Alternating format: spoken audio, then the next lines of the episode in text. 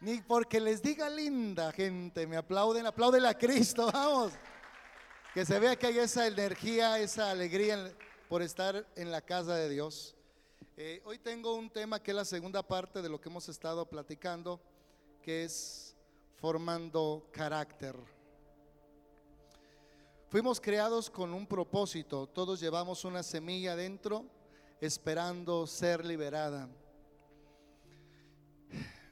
Hay veces que nos preguntamos por qué tuve que pasar por este episodio, por esta ruptura, por esta crisis, por esta enfermedad, por este valle, porque debes de entender que todo lo que pasa tiene un propósito para tu formación. Dios te está formando para algo grande que tiene en su mente. Y no alcanzamos a verlo porque Dios está trazando aquellos patrones en la tierra de lo que va a ser después o lo que tú y yo seremos después. Quiero que se imagine por un momento una tela. Una tela puede ser cualquier cosa, desde un mantel, puede ser una falda, puede ser una capa o puede ser un blazer como el que traigo el día de hoy. Todo está en la cabeza del que ve la tela. A veces nosotros no sabemos cuál es nuestro propósito en la vida, pero el que te vio ya trazó un propósito en tu vida. Aunque no lo conozcas, aunque seas aquella tela olvidada en el almacén y dices yo de aquí nunca voy a salir de este problema, de esta dificultad, me tienen en el olvido, pero hay alguien que va a extender su mano y te va a sacar del anonimato y te va a poner en lugares altos, en lugares de privilegio, en lugares de honra. Porque cuando Dios te saca del anonimato es porque Dios ya tiene un plan para tu vida, es porque ya tiene un diseño para ti y Dios sabe en qué te va a ocupar y Dios sabe cómo te vas, se va a servir de ti y de mí. Pero a veces no lo entendemos. Y cuando uno toma la tela, solo sabe lo que Dios, lo que va a hacer el que tiene la tela. Ni siquiera la tela sabe cuál va a ser su propósito, sino aquel que tiene la tela en su mano. Tal vez tú no conozcas tu propósito, pero el que tiene tu vida sí sabe. Y el que tiene tu vida tiene un diseño, tiene una finalidad, tiene un trazo que va a ser contigo, que la gente que te va a ver no va a dar crédito de cómo tu vida ha cambiado. ¿Quieres alguien diferente? Tal vez todos pensaron muchas cosas de ti. Sirve para alfombra. Sirve para mantel. Pero Dios dice, sirve para blazer, porque me lo voy a poner en mis hombros, lo voy a lucir, lo voy a tomar y la gente se va a quedar impresionado que pensaron que nada bueno podía salir de él o de ella. Y les voy a mostrar que cuando yo lo tomo, Cualquier cosa buena puede salir de mis manos. Cualquier cosa maravillosa puede salir de la hechura de Dios. Porque somos la hechura de Dios. ¿Y sabes qué es la hechura de Dios? Que Dios metió su mano. Hizo los cortes. Pegó los botones. Puso los ojales. Y entonces la gente cuando lo vea dice, wow, ¿quién iba a pensar que Dios se lo iba a poner? ¿Quién iba a pensar que Dios iba a lucir ese blazer? Cuando nadie daba ni siquiera un peso por ti. Cuando alguien tiene en su mente qué hacer, diga, viene el patrón. El patrón es la figura donde se va a cortar la tela. Si es una falda, se pone el patrón de una falda y sobre esa falda se agarran las tijeras y empieza uno a recortar. Y lo que sobre, uno lo tira. O lo que sobra, uno lo usa después. Y cuando Dios ya en la tierra, diga conmigo, me pasa por un proceso. Nacemos en la tierra con un propósito, pero en la tierra somos procesados. Dios ya tiene en su mente en lo que te vas a convertir. Pero para convertirte en lo que está en su mente hay procesos, hay patrones, hay trazos por los cuales tú y yo tenemos que pasar. Y a veces Dios tiene que meter la tijera y te va a quitar lo que te sobra lo que te afea, lo que no permite que Dios pueda seguir adelante. Y cuando Dios termina de cortar, lo que siga, diga conmigo, Dios empieza a juntar las piezas. Y a veces no entendemos y decimos que mi vida es un desbarajuste.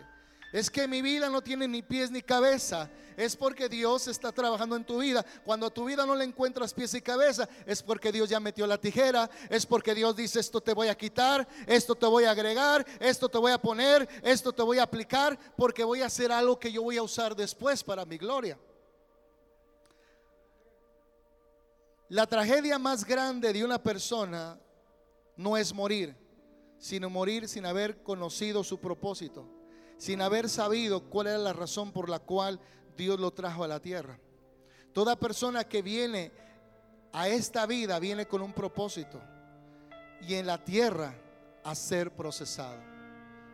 Quiero que le digas al que está a tu lado, tú, tienes un propósito, tú cargas con un propósito. Pero la única manera de liberar el propósito es a través de los procesos.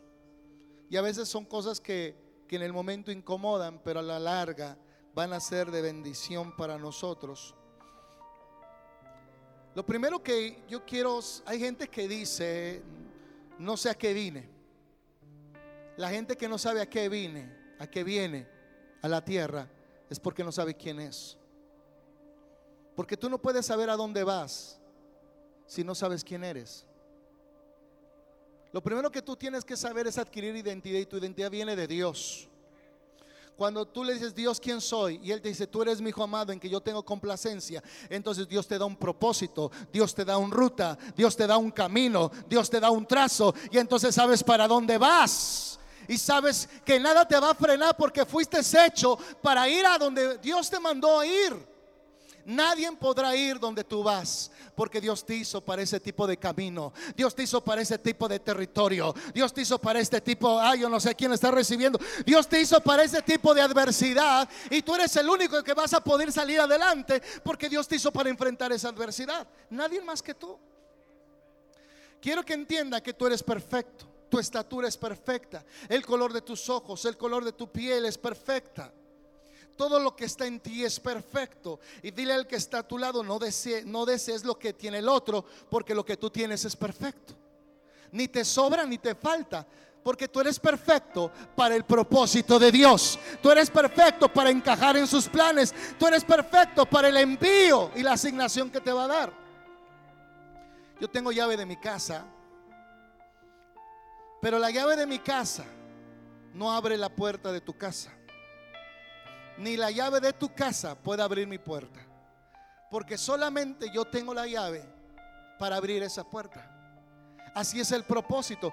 Cuando tú entiendes tu propósito, tú sabes que eres el único que puedes abrir esa puerta. Tú eres el único que puedes dar acceso. Tú eres el único que fuiste hecho para ese propósito y esa razón de ser en la vida. Y nadie, aunque sea una llave de puerta, no puede abrir tu puerta porque Dios te diseñó para tu cerradura. ¿Cuántos están entendiendo lo que estoy diciendo? A veces queremos forzar las cosas cuando no eres la llave para esa puerta. Y las forzamos, lo único que hacemos es dañar la llave y dañar la chapa. Cuando tú estás dañado en tu corazón, es porque quisiste entrar en lugares donde no te tocaba entrar. Y aún así forzaste la entrada. Y aún así no pudiste entrar. Porque todos nosotros tenemos una forma para poder entrar a cumplir el propósito de nuestras vidas. Nadie más que tú puedes cumplir ese propósito.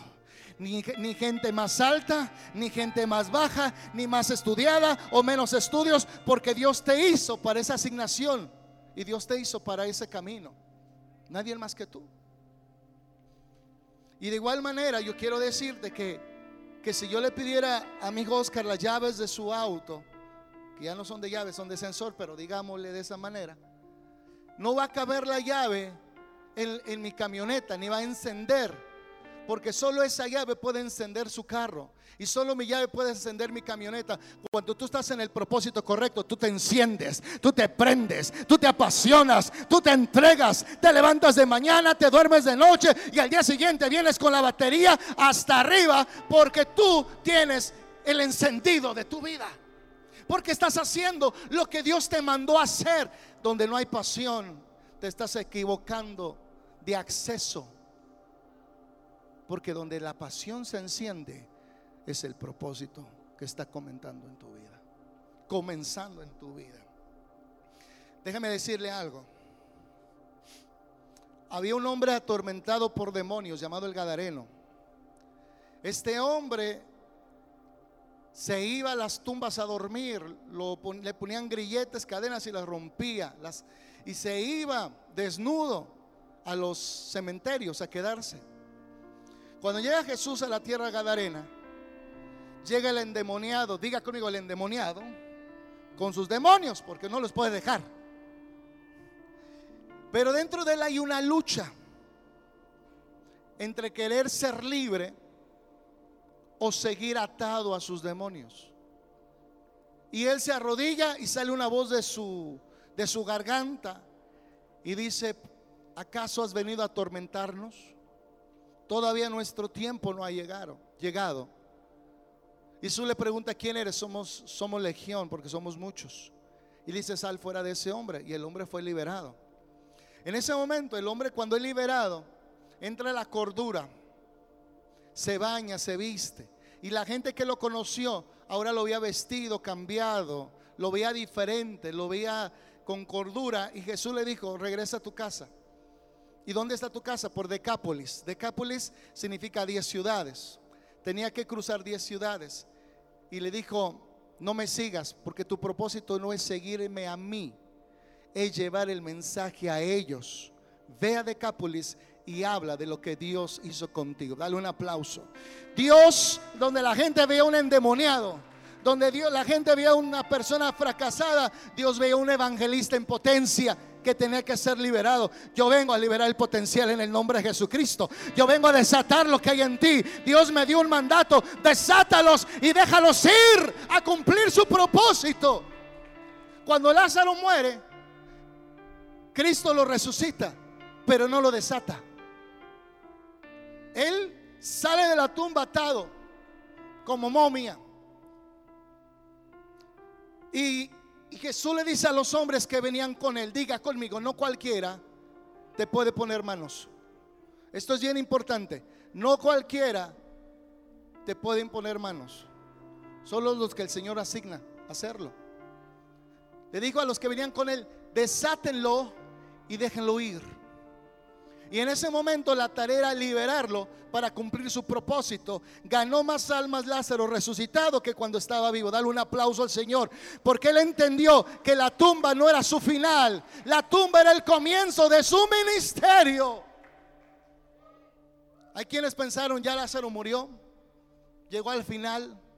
No cumplió su propósito sin saber que donde el diablo te dice llegaste al término, eh, Jesús te dice apenas estoy comenzando contigo, porque lo mejor viene después de esta prueba, lo mejor viene después de esta lucha, lo mejor viene detrás de este proceso.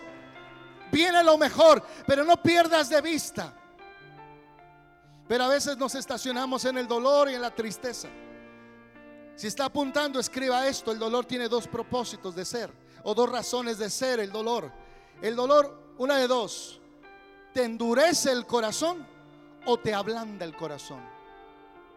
Dios permite el dolor para ablandarnos y darnos la forma que Él espera que tú y yo tengamos para servirle correctamente. Pero hay unos, en lugar de quebrantarse, se endurecen. Y entonces nunca sabrán para qué fueron hechos, porque nunca se dejaron tocar por la mano del alfarero. Veo gente que Dios está tocando en este momento. Le voy a decir una cosa, yo veo dos tipos de personas aquí en Mila, en este momento. ¿Quieres saber? Primer, primer número de personas, las que se están dejando moldear por Dios, porque están en la casa del alfarero. Dios metiendo sus manos, metiendo sus dedos. Cuando Dios mete su mano en sus dedos, no, no siempre es para rescatar, es para formarte. Cuando mete sus manos duele. Mete sus dedos duele porque te está dando forma que no tenías. Y te está dando cosas que antes no tenías. Y eso duele. La otro tipo de personas, una es las que se están dejando moldear. Diga, pese al dolor, pese a las vueltas que da la vida. Porque el que es trabajado en la mesa de un alfarero, usted sabe que lo pone en la mesa donde gira. Y aunque da vueltas la vida, y a veces le va bien y a veces le va mal y a veces está en una situación complicada, usted sabe que Dios sigue con su mano ahí. Dios sigue trabajando, Dios sigue dando forma, Dios está creando paciencia, Dios está creando fe, Dios está creando en este momento que tú aprendas a ser más humilde. Pero Dios sigue dándole vueltas. Y por ti no se va a parar ni por mí. Otro tipo, diga, los que la, diga la masa que se endureció. Dios la tiene que quebrar y volver a hacer de nuevo. Hay gente que está pasando por un tiempo de quebrantamiento muy difícil porque si no pasa por la enfermedad, si no pasa por la escasez, si no pasa por situaciones muy dolorosas, un divorcio, nunca se hubiera quebrado y le hubiera dicho Dios, ¿para qué sirvo? Dios, ¿por qué estoy aquí? ¿Cuál es mi razón de ser en esta vida? Cuando tú estás dispuesto a aprender, Dios está dispuesto a enseñarte el camino. Ay, ay, ay. Cuando usted está dispuesto a aprender, Dios está dispuesto a enseñarte el camino. Y cuando preguntamos a dónde vamos, es porque ya no sabemos a dónde estamos. ¿Le ha pasado? ¿Y qué va a pasar Dios después de esto? Si la vamos a librar o no. Estaba tan seguro en el viaje, pero en este cruce ya no sé si la derecha, ir a la izquierda o renunciar. ¿Qué tengo que hacer? Y Dios dice, qué bueno, porque cuando tú preguntas es porque tú me estás permitiendo seguir trabajando contigo, seguir moldeándote, seguir enseñándote el camino. Y no siempre la ruta es la, más fácil, pero es la mejor, la que te voy a trazar. Dale un aplauso a Jesús. El Señor está trazando una ruta que tal vez no sea la más cómoda, pero te va a llevar al final del propósito. Salmo 138, 8. No viene esta cita, no se lo doy, no se lo estoy dando todo en la boca. Escribe esta cita, Salmo 138, 8. Dice, Jehová cumplirá su propósito en mí. Diga conmigo, Jehová, levante sus manos, cumplirá su propósito en mí. ¿Por qué lo digo? Porque hay veces en que uno cree que ya llegó al final del camino y no llegó a ningún lado. Pero donde tú llamas al final, Dios le llama el comienzo. Donde tú le llamas, ya no puedo, Dios dice, voy a sacar el potencial que hay en ti, porque esta que traes dentro era para este momento, para esta hora, para este lugar. Ahora voy a liberar lo que traía dentro de ti. Ahora vas, te aventé del avión y, tú, dices, Dios, ¿dónde están las alas? Dice Dios, en, la mochila que llevas está el paracaídas. Sácalo ahora. Es el tiempo de sacar el paracaídas. Dentro de ti hay talentos, habilidades que van a ser usadas y diga y descubiertas en tiempos críticos. En tiempos críticos Dios va a mostrarte de lo que eres capaz. Dios va a mostrar lo que puso en ti. Pero solo en la crisis es cuando te das cuenta de qué sirve la, la mochila que llevas atrás. Cuando te avientas de un avión, dice Señor, ¿y las alas? Digo, ¿qué traes, hijo? Una mochila, pero no puedo ir a la escuela. No, en la mochila está lo que tú necesitas. Ahí está el paracaídas. Diga, estoy entendiendo que todo lo que necesito, Dios lo colocó en mí. Pero no va a salir antes, sino cuando llegas al momento del cruce. Es donde va a salir ese potencial. Yo no sabía que era capaz de predicar hasta que prediqué. Hay quienes no sabían que eran capaces de cantar hasta que cantaron.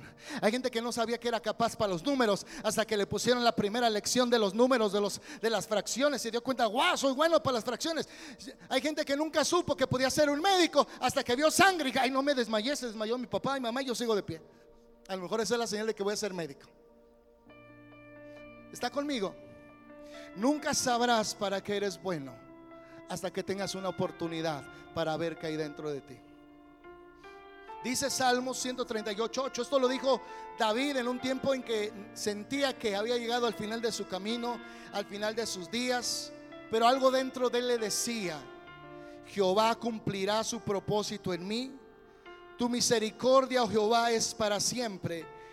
Y dígalo conmigo, no desampares la obra de tus manos. Y yo pregunto, ¿dónde está la obra de las manos de Dios el día de hoy? ¿Dónde se encuentra? Dios no te va a desamparar en ese tiempo de enfermedad, en ese tiempo de crisis económica.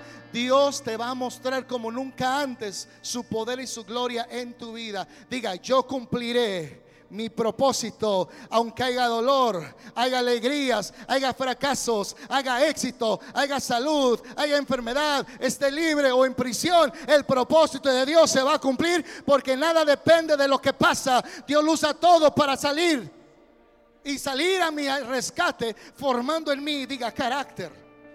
Nunca vas a salir de una situación hasta que tengas la forma de hacerlo. Wow, diga la forma. Cuando Dios toma a alguien, escuche bien, que va a ser empresario.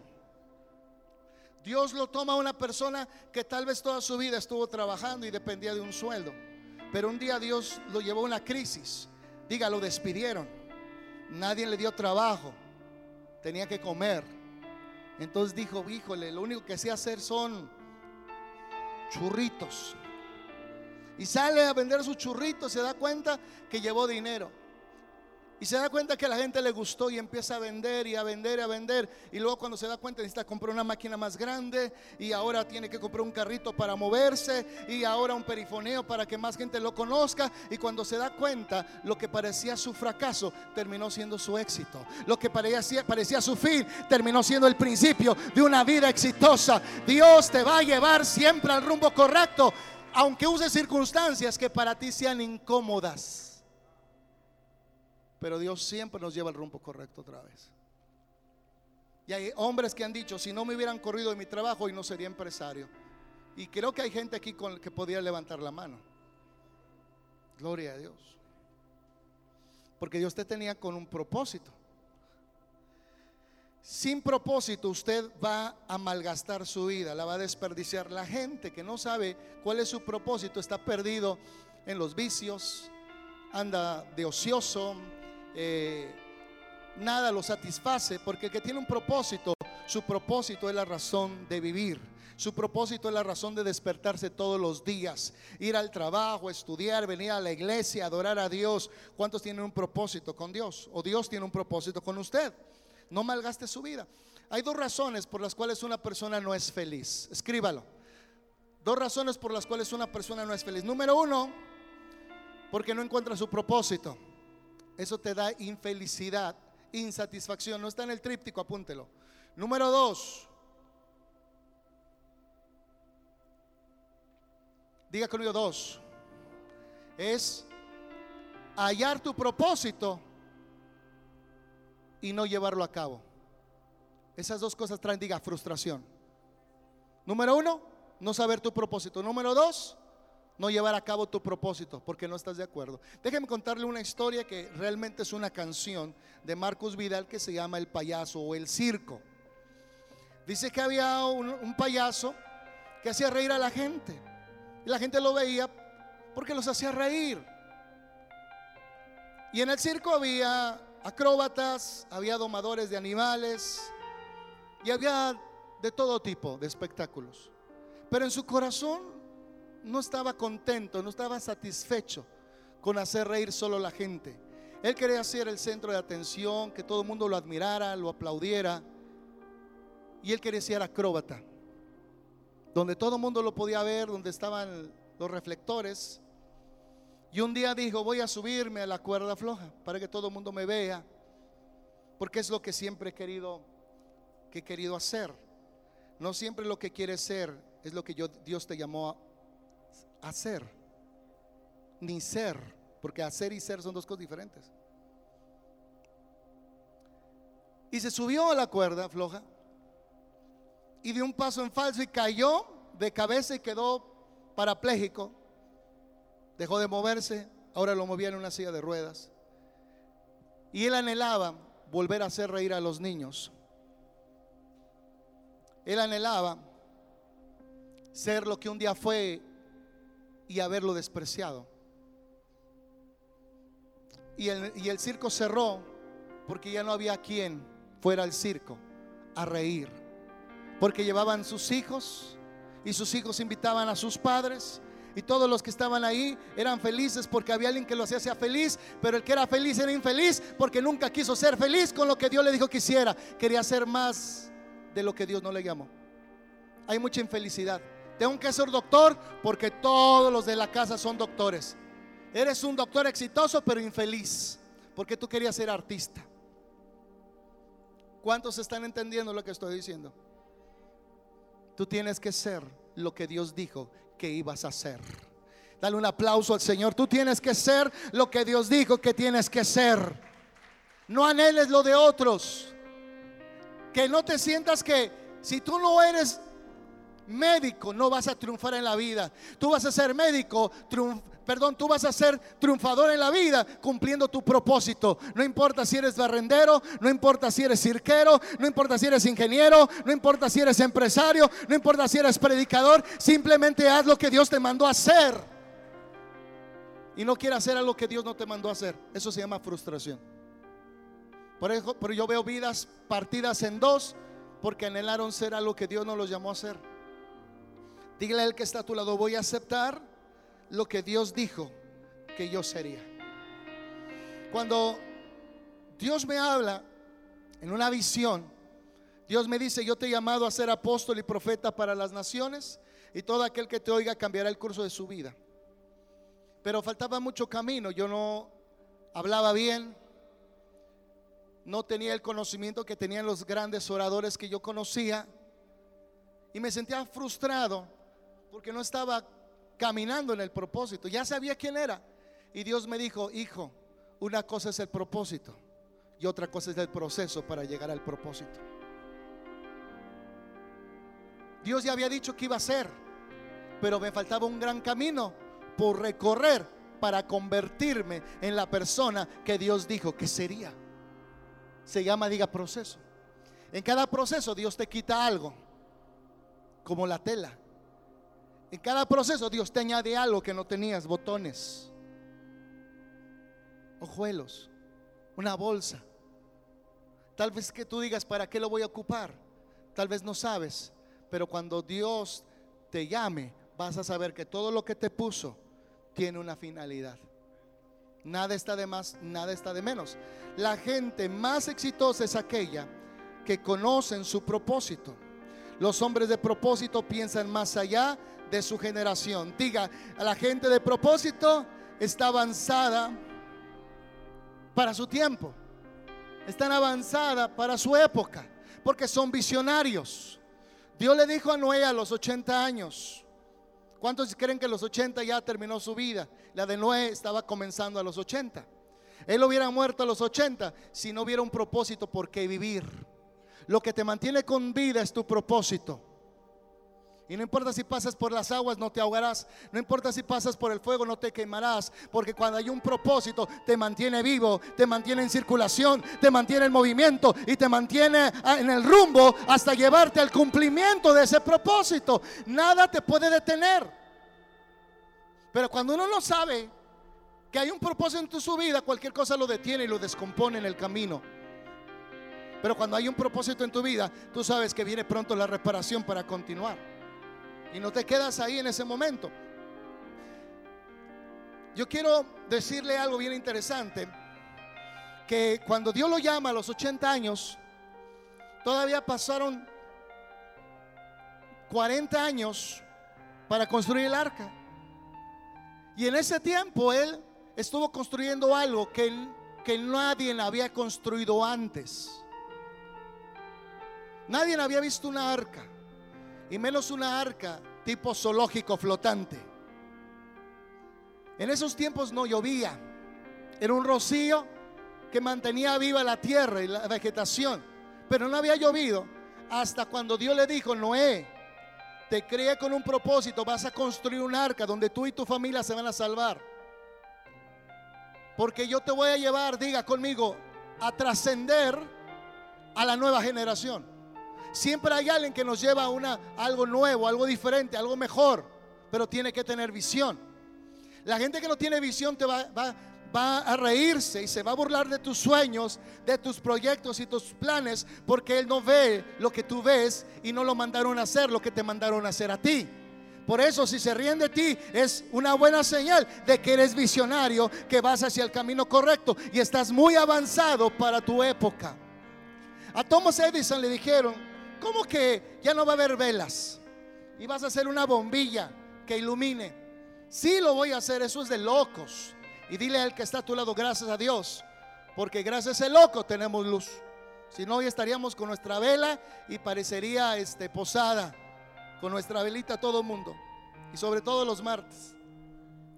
Pero a ese loco le dijeron que no. Que era una locura. Que eso no había. Tal vez podía uno comprar una vela más grande. Pero no hacer que un, que un, que un, hubiera un foco. O encandecer una, ¿cómo se llama? Se fue la palabra un foco, valga la redundancia. Y él dijo, probó una vez, diga, dos veces, tres veces, diez mil veces, hasta que alumbró la ciudad y alumbrado el país. Dale un aplauso. Thomas Edison no se dio por vencido porque él sabía que él estaba aquí para iluminar el mundo. Y lo iluminó. Tú estás aquí para ser la luz del mundo. Pero yo te pregunto, ¿dónde Dios te puso? Porque ahí Dios espera que des luz. Dios espera que ilumines el camino de otros. Algo interesante también que podemos ver en, esta ilustración, que cuando Noé termina de construir el arca, se cierra la puerta y empieza el diluvio. Y la gente visionera, diga conmigo, la gente con visión, es la gente que ayuda a otros a tener visión. Si tú te juntas con un visionario, vas a dejar de estar ciego y vas a ver cómo ellos ven la vida.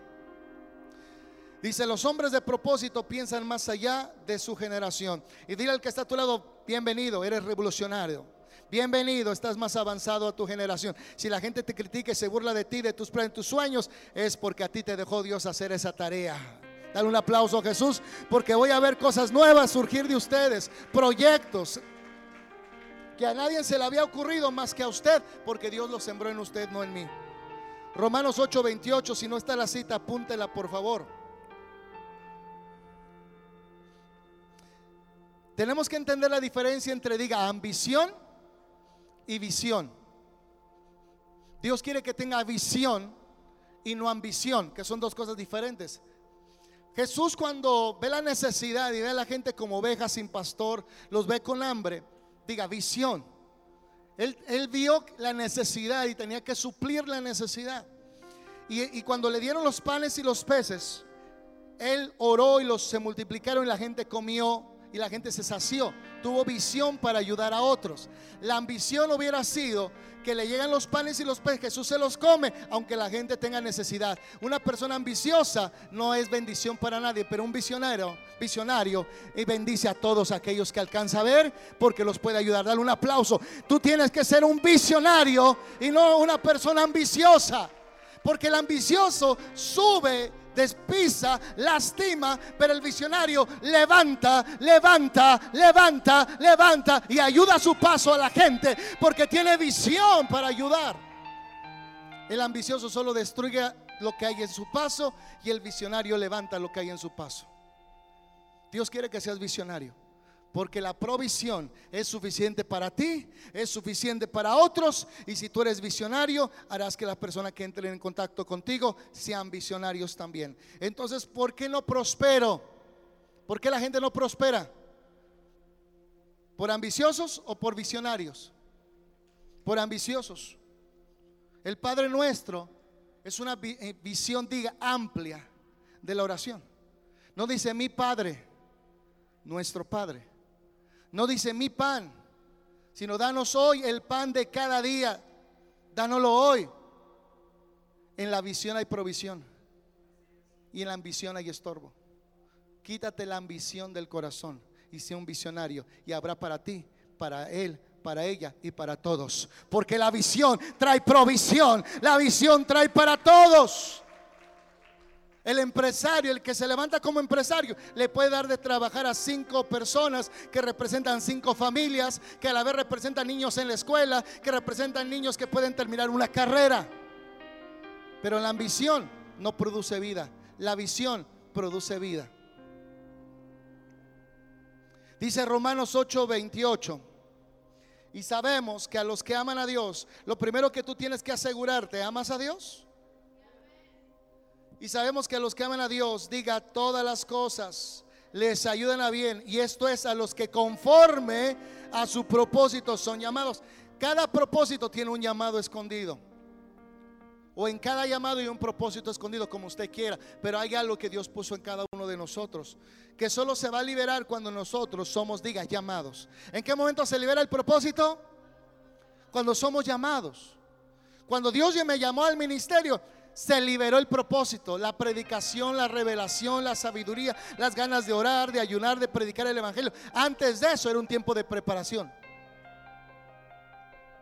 Les voy a contar una historia que ya tal vez ya se los he contado, pero no se me ocurre algo nuevo, pues se lo voy a compartir.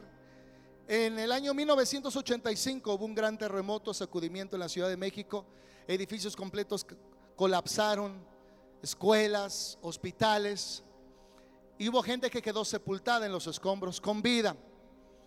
El gobierno mexicano, el gobierno federal, empezó a pedir ayuda a otras naciones, expertos en, sismos, expertos en liberar a gente de los escombros. Y llegaron gente de Estados Unidos, de Europa, con perros, con aparatos. Pero sucedía que las entradas para sacar a la gente eran muy pequeñas y que esa gente era muy alta o era robusta y no podían entrar por esos lugares. El acceso estaba cerrado para ellos. Diga, aunque eran profesionistas, el acceso estaba cerrado para ellos. Pero en medio de tanta desesperación salieron unos hombres llamados los topos, porque eran hombres pequeños, delgaditos, que si los veías en la calle no dabas ni un peso por ellos, pero son los que Dios usó para meterse en esos lugares recónditos, donde otros no tienen acceso. Ellos tenían acceso porque estaban cumpliendo su propósito. Sacaron niños de los escombros, bebés recién nacidos, sacaron a jóvenes, sacaron a señoras, a señores, porque habían sido creados para ese propósito. Cuando Dios te hizo para un acceso, solo tú cabes, solo tú puedes ayudar, solo tú puedes servir, solo Dios te puede levantar a ti, porque fuiste hecho para un acceso. No es el que corra ni el que quiera, sino el que Dios tenga misericordia. Nadie va a caber en ese acceso más que tú. Por muy alto, por muy estudioso o con falta de estudios, ese acceso es tuyo. Y dile al que está a tu lado es tuyo. Y a mucha gente vas a ayudar. Porque Dios te hizo para este tiempo. Dios te hizo para esta época. Dios te hizo para este para esta era. Dios te hizo para ayudar a muchos. Porque no nací hace 20 o 50 años, porque ibas a ser un estorbo para Dios, ahora vas eres una ayuda para Dios. Porque para eso Dios tiene los tiempos bajo control. ¿Por qué no nací alto? ¿Por qué no nací eh, chaparro? ¿Por qué me faltó centímetros? Mire, Dios te hizo perfecto para ese propósito. Y sabemos, diga conmigo, a los que aman a Dios todas las cosas les ayudan bien. Ahora quiero que levante sus manos y dile, Padre, revélame cuál es mi llamado, cuál es mi propósito. Nadie más me lo puede decir más que aquel en el cual soy un diseño en, en la mente de Él. Yo soy tu diseño, Padre. Revélame cuál es mi propósito en esta vida. Revélame, Señor, para qué vine a esta vida. ¿Cuál es mi finalidad? ¿Por qué existo? ¿Para qué existo? ¿Por qué existo? Revélame, Padre. Porque cuando uno se topa con el final del camino, no nos queda otra cosa más que preguntar y decir, Señor, ¿cuál es el camino? Señor, ¿cuál es mi propósito? Digo, Job, te preguntaré y tú me enseñarás. Cuando llegan momentos en nuestra vida, yo le pregunté a Dios cuando tenía 15 años, ¿cuál era mi propósito? Yo estudiaba por estudiar, pero yo no sabía qué iba a ser de grande. Sentía que mi vida le faltaba una pieza. Estudiaba, sacaba buenas calificaciones, fui becado, era un buen muchacho, pero sentía que algo faltaba en mi vida. Y esa pieza era preguntarle a Dios cuál es mi propósito. Cuando ya le pregunté a Dios cuál es mi propósito, me convertí en la persona más feliz. Porque cuando tú sabes cuál es el propósito y aceptas tu propósito, entonces te vuelves una persona apasionada por Dios. Te vuelves una persona apasionada por la vida y nada te puede frenar porque a lo que otros lo frenan, a ti te acelera porque tú sabes que todo es parte de tu proceso. La oposición es parte de tu proceso. La crisis es parte de tu proceso. No para destruirte, sino para hacerte más fuerte. Yo no sé a quién estoy hablando, pero gracias a Dios por todo lo que te han arrojado, porque eso te ha hecho crecer. Gracias a Dios por lo que te han arrojado, porque eso te ha hecho grande, te ha hecho fuerte. Una planta no solo crece por una planta no solo crece porque tenga tierra o porque tenga agua o porque tenga sol. Una planta para crecer necesita abono. Y abono es estiércol. Tal vez hay gente que te ha aventado estiércol, pero eso en lugar de, sepultarte te va a hacer crecer. También la crítica te hace crecer, el negativismo te hace crecer, la duda te hace crecer. Aunque la gente diga no vas a poder, eso te va a dar fuerza para poder. Te va a decir no vas a continuar, te da fuerza para seguir. Pero necesitas abono para crecer. No solo palabras bonitas. Tú lo puedes, Chío.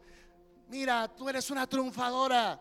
Y el día que venga el fracaso, y el día que venga la prueba, va a decir, me dijeron que era una triunfadora y estoy en la lona. Pero si te dicen, eres un boxeador de los que ganan, si eres boxeador te levantas, si eres carpintero te vas a hacer muebles, tal vez tu cajita de muerto. Pero si eres, sabes que eres boxeadora, tú te levantas una y otra vez y vas a entrar en el ring hasta ganar porque sabes que es tu propósito. Y yo quiero decirte, un boxeador no solo da golpes, a veces los recibe. Un boxeador no siempre está arriba, a veces está abajo. Pero un boxeador se levanta porque en su mentalidad dijo, soy un boxeador, pero son de los que no se rinden. Y yo voy a tener esa, ese cinturón que diga campeón mundial. Dale un aplauso, rey, si estás entendiendo. Hay un cinturón que te está esperando, el cinturón de la verdad. Pero ese cinturón de la verdad se la da a la gente que fue procesada, que fue golpeada, que fue tirada, pero se levantó y triunfó. Si yo te dijera que todo lo que va a venir a tu vida es bueno, el día que venga lo malo ya no te levantas. Cuando venga lo malo ya no te congregas. Cuando venga lo malo ya no abres tu negocio. Cuando venga lo malo dejas a la mujer. Hola. Ya no les gustó. Diga, estoy, diga conmigo, estoy en el proceso. Y no todo lo que Dios usa te va a gustar, pero todo lo que Dios usa te va a servir. No todo lo que Dios usa te va a gustar, pero todo lo que Dios usa te va a servir. Tardo o temprano te va a servir. Algo Dios moldeó en tu vida, algo Dios cambió en tu vida. Yo no estoy aquí por traer un traje, yo estoy aquí porque Dios trabajó conmigo. Diga conmigo, es importante preguntarle a Dios qué es lo que Él quiere hacer con mi vida.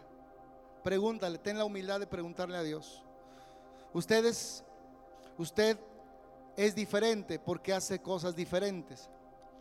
No espere ser igual a los demás porque su propósito es diferente a los demás, aunque al final hay un propósito, diga eterno, que luego voy a hablar de ese propósito eterno. La historia te grita, dame algo para contar a tus generaciones. Yo quiero que mis generaciones me recuerden como un padre que no se dio por vencido, como un padre que tuvo carácter, como un padre que se cayó pero se levantó, como un padre que cuando no sabía qué hacer iba al altar y doblaba sus rodillas para preguntarle a Dios cuál es el camino y cuál es la ruta. Yo quiero que mis hijos me recuerden como un hombre que no se dio por vencido. Y yo te pregunto, ¿qué le estás dejando a tus próximas generaciones? Alguien que tiene problemas y qué hace? Arroja la toalla. Yo le dije una ocasión, si arroja la toalla, que sea en la playa. Porque yo sí me hace falta la playa, no sé ustedes, pero ya con tanto calor nomás falta la playa. Pero a haber veces que vamos a querer arrojar la toalla. Pero recuerda que esta toalla no es para arrojarla, es para secarte el sudor, secarte la herida, limpiarte la herida, pero continuar. Porque es la toalla de la unción, es la toalla del poder, es el mando que Dios te puso sobre tu vida para limpiarte el sudor, para limpiarte la, la herida, pero continuar y no quedarte tirado. No podemos darnos tal gusto dejarnos tirados. ¿Le puedo decir algo? Y quiero hacer directo con ustedes porque Dios me lo está hablando. La mayoría de la gente toma dos reacciones ante el dolor y el sufrimiento. ¿Quiere conocer cuáles son? Una, ante el dolor, el sufrimiento, los problemas, hay dos reacciones comunes, pero no debe de ser su reacción. Una es huir de los problemas. Hay problemas en el trabajo, voy a cambiar de trabajo. Hay problemas en la escuela, voy a cambiar de colegio. Es una reacción. Otra reacción es escondernos de los problemas a ver si solitos se arreglan. Pero la reacción de una persona que ha encontrado el propósito es enfrentar los problemas, darle la cara a los problemas y aprender de los problemas y crecer con los problemas y crecer en, en la resolución de ellos. Una persona de propósito diga, no se esconde, enfrenta el problema. No huye, resuelve el problema. Y Dios me decía, yo quiero que mi pueblo tenga carácter, no que se esconda, no que huya, sino que enfrente el problema, resuelva el problema y crezca en el problema. ¿Sabe por qué hay gente que tiene miedo al éxito? Porque el éxito implica resolver problemas, implica mayor carga de trabajo, implica mayor responsabilidad. No solo se tiene miedo al fracaso, se tiene miedo al éxito, porque el éxito lleva responsabilidad. Escucha bien lo que le voy a decir. El carácter forma gente exitosa. Donde hay carácter hay gente exitosa. Donde hay falta de carácter no hay gente exitosa. Y Dios lo ha llamado a este ministerio a ser exitoso en su vida espiritual, en su vida familiar, en su vida económica. Donde quiera que usted pise terreno, usted tiene que ser exitoso porque ese terreno Dios se lo está entregando. Esa tierra Dios se la está dando. Donde usted pise, usted tiene que condominar. Tiene que hacer presencia. Termino con esto. Apunte la cita si no la tuviera. Al Salmo 126, versículo 6. Cuando yo leí por primera vez esta cita, me quebrantó el corazón porque entendí muchas cosas por las cuales uno pasa. No todas son agradables. Diga conmigo, no todas las cosas son agradables, pero todas son útiles para mi proceso. Y esto quiero que lo entienda. Repita allá atrás conmigo. No todas las cosas son agradables, pero todas ayudan para el propósito por el cual fui llamado. Todas ayudan. David no podía salir a la batalla a, pelear con Goliat si primero no había peleado con el león. Y cuando venció el león, Dios le mandó el oso. Y cuando venció el, venció el oso, le mandó a Goliat. Y cuando venció a Goliat, le dio el reino. Dale un aplauso al Señor. Dios lo llevó de un proceso a otro proceso. Lo sacó de ser pastor de ovejas. ¿A qué huele un pastor de ovejas? ¿A qué huele? A ovejas. Y después cuando fue a cuando Dios lo llamó a ser guerrero, ¿a qué huele un guerrero? A victoria. y después de un guerrero, ¿a qué huele un rey? Finuchis a gloria.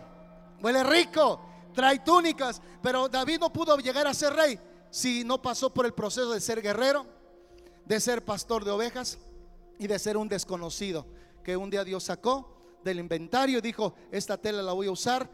Primero va a aparecer como vestido de pastor, voy a seguir cortando, va a tener forma de guerrero, pero al final va a tener la túnica de un rey. Dale un aplauso, Señor. La túnica de un rey, de una persona bendecida, de una persona exitosa. Pero en cada corte vamos agarrando diferente forma. ¿Está aquí? Wow. Dice David, y con esto termino. Irá andando y llorando el que lleva la preciosa semilla. Mas volverá a venir con regocijo trayendo sus gavillas. Quiero decirle que todos cargamos algo grande dentro de nosotros. Una semilla no se libera estando en la mano. Una semilla se libera siendo enterrada en la tierra.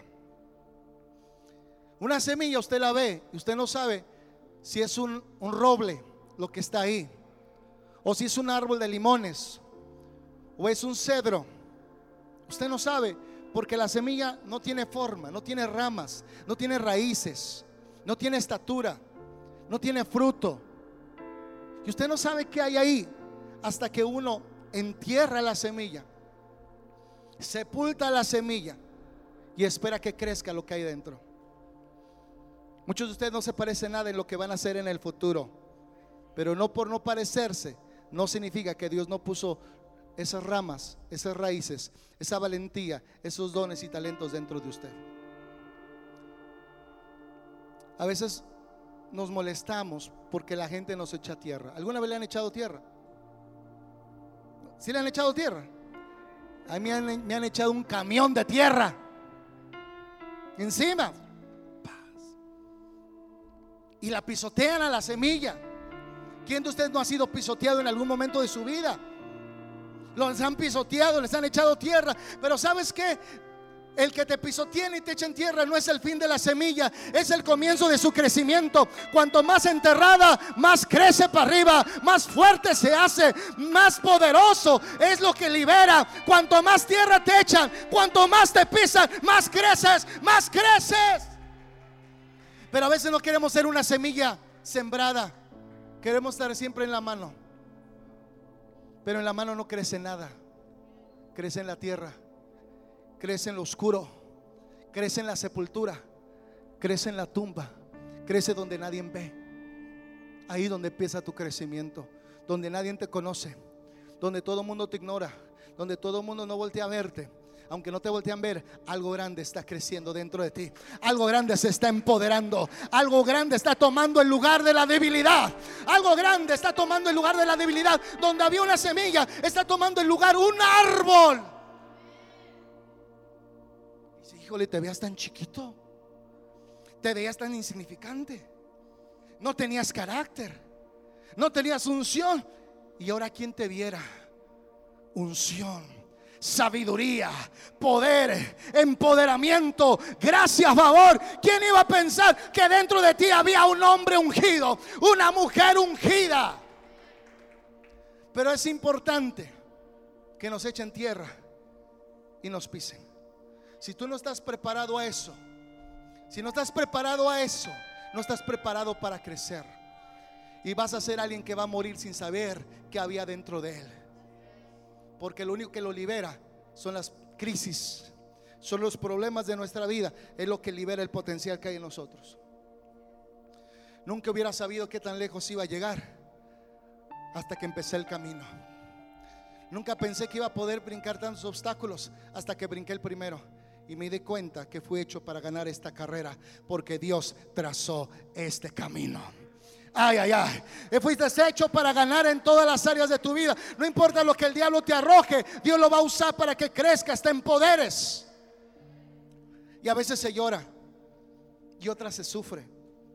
A veces estamos solos porque el grano cae y muere solo, no acompañado. Hay, hay etapas en mi vida donde Dios le prohibió a mi esposa estar conmigo. Hay etapas en mi vida que Dios le prohibió a mis padres estar conmigo. Donde nada más el trato era entre Dios y yo. Y era un tiempo de, dolor, un tiempo de, de tristeza difícil. Pero el grano a veces, no a veces, el grano debe de caer y morir solo. Diga conmigo solo. Porque el trato es contigo. No es con tu esposa, no es con el esposo, no, es con los hijos, no es con la gente, es contigo el asunto. Y tenemos que entenderlo. Y tenemos que estar a veces solos y llorar solos. Jesús cuando estuvo en el huerto de Getsemaní, nadie estuvo que, con él. Él estuvo solo como una semilla a punto de ser sembrada. Y él lloraba. Y el cielo callaba. Él gemía y el cielo se oscurecía. Pero en ese momento de oscuro, ese momento de tristeza y de soledad y de preparación, diga, para ser sembrado, Él dijo, hágase tu voluntad, no la mía. Y la voluntad de Dios es que tenía que ser sembrado para dar fruto de salvación. Tiene que morir el ego, el amor propio, para que surja el propósito de Dios desinteresado yo no voy donde hay solo un hotel esperándome o donde hay una ofrenda. Yo voy donde Dios me manda. Porque cuando tú has sido sembrado, tú creces a la medida que Dios te hace crecer. Te mueves a, donde Dios te dice que te muevas y dejas de depender de ti y dependes de Él.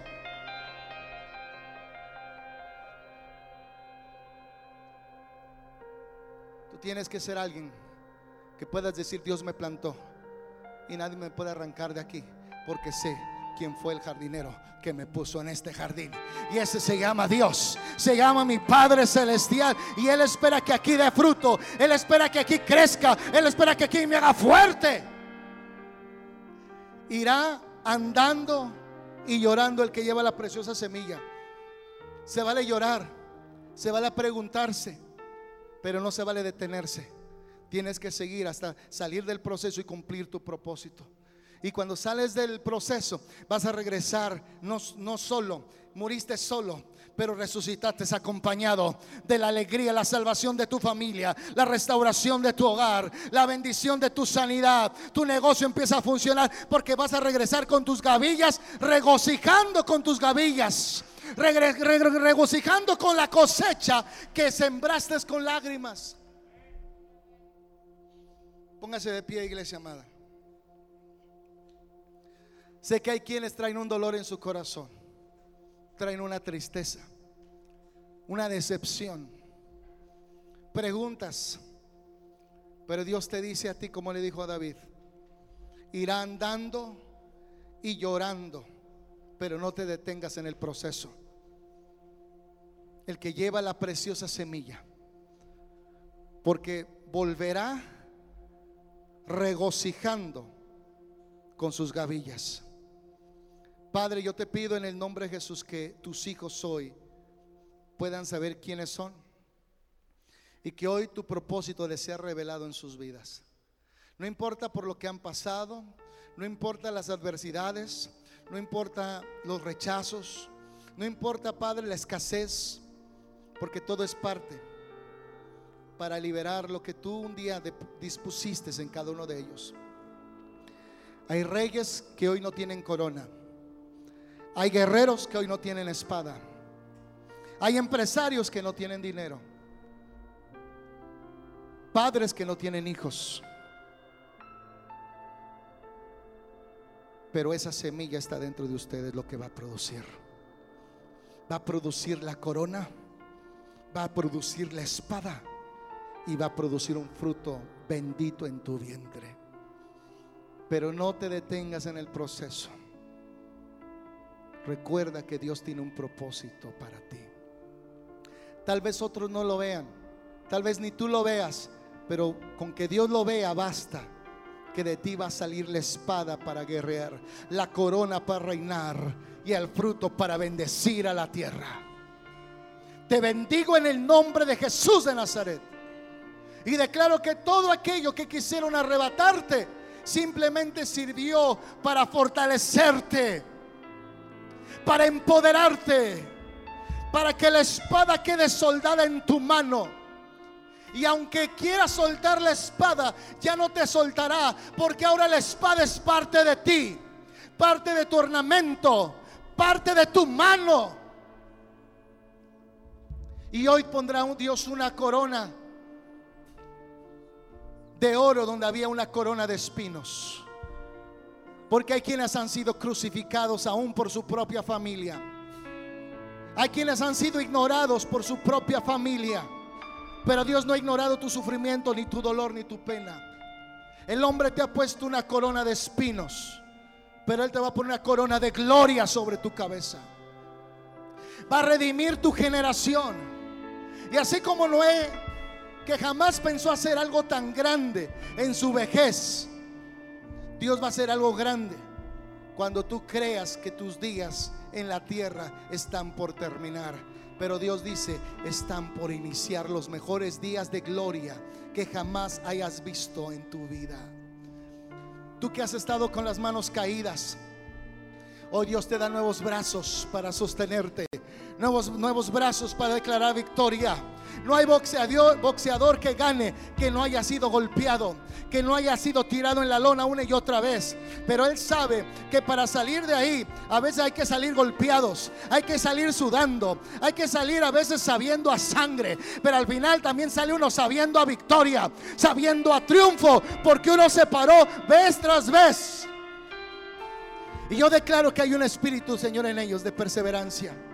Un espíritu que los pone de pie una y otra y otra vez. Hasta que Dios levante sus manos y le diga, hijo, eres más que vencedor en la prueba, en la lucha, en la salud, en la enfermedad, en el pasado, en el presente, en el futuro. Y sobre todas estas cosas eres más que vencedor. Te bendigo porque Dios está poniendo su nombre en usted. Usted sabe que Dios no pone su nombre en cualquier cosa, solo en aquello que lo aprueba. Y Dios está poniendo su nombre en ustedes, los está probando, lo está endosando, les está confiando porque no rehusaron al propósito, aunque tuvieran que pasar por un proceso. No se negaron al propósito, aunque tuvieron que pasar por procesos. Yo los bendigo en el nombre de Jesús, porque Dios está creando adoradores en tiempos de hambre y en tiempos de abundancia. Adoradores en tiempos de paz y en tiempos de guerra. Porque un adorador sigue siendo un adorador. Levanta sus manos porque el cielo le da la fuerza para sostenerse.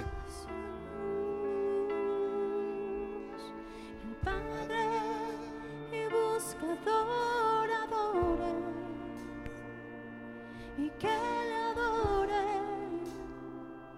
en espíritu y en verdad. Levanta tus manos y dile el Padre y buscador adore y que le adore en espíritu y en verdad.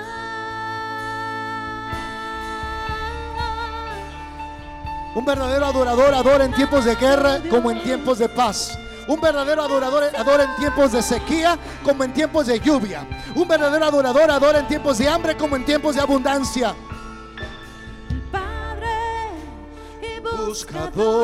Adore. Que le adoren en espíritu y en verdad. Tú que me estás viendo en las redes sociales, deja que Dios no, no reniegues del proceso. No reniegues del proceso. Aunque el principio es doloroso, aunque el principio es solitario, aunque el principio es difícil, dará frutos apacibles de gozo, de paz y de victoria. Deja que Dios haga que crezcan brazos fuertes. Deja que crezcan raíces profundas. Porque Dios traerá un fruto, un fruto deseable para las naciones, un fruto que crecerá y dará sombra a muchos que vienen quemados por la opresión, quemados por la tribulación. Tú has sido llamado a ser un árbol para las naciones. Te bendigo en el nombre de Jesús. Levántate de la cama del hospital. Levántate de la depresión. Levántate del alcoholismo. No malgastes tu vida. Dios tiene un propósito para ti y Dios te quiere de pie. Dios te quiere de pie. Iglesia, Dios te quiere de pie. No abatido, no derrotado. De pie, de pie, de pie. Esa es la orden, ese es el mandato. De pie, de pie. No temas al adversario, porque más grande el que te envió que el que se enfrenta contigo. No temas al adversario, es más grande el que te envió que el que se enfrenta contigo.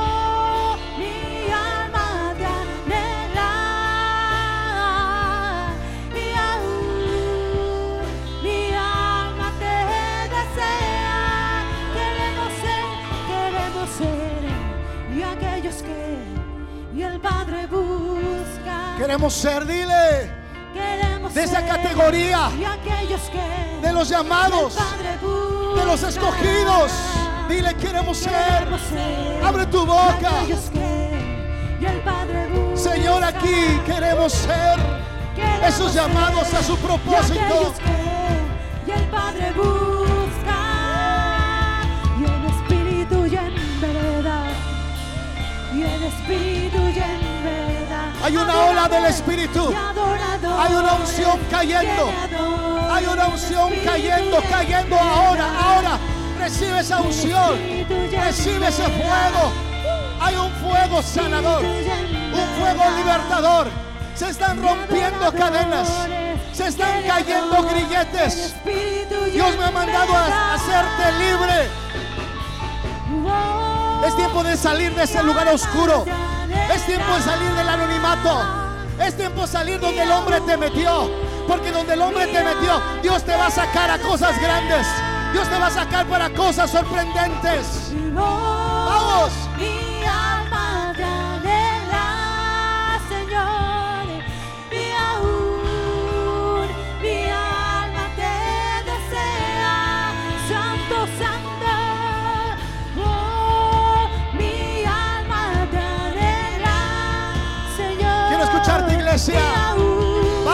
Un clamor de guerra. Un clamor de guerra. Vamos. Dile.